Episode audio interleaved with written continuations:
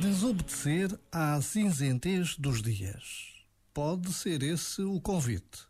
Se o sol se esconde, se predomina o desânimo, se as coisas parecem ir de mal a pior, podemos desobedecer a tudo isso. Podemos ser nós o raio do sol que irrompe por entre as nuvens. Podemos ser nós o fósforo que espanta a escuridão. A questão é se estamos dispostos a pagar o preço, pois, para isso, precisamos de fazer o nosso trabalho de casa, ou seja, manter contacto com a luz que somos, permitir que a nossa luz interior esteja disponível. Assim, faremos deste mundo o lugar luminoso que ele é. Já agora, vale a pena pensar nisto.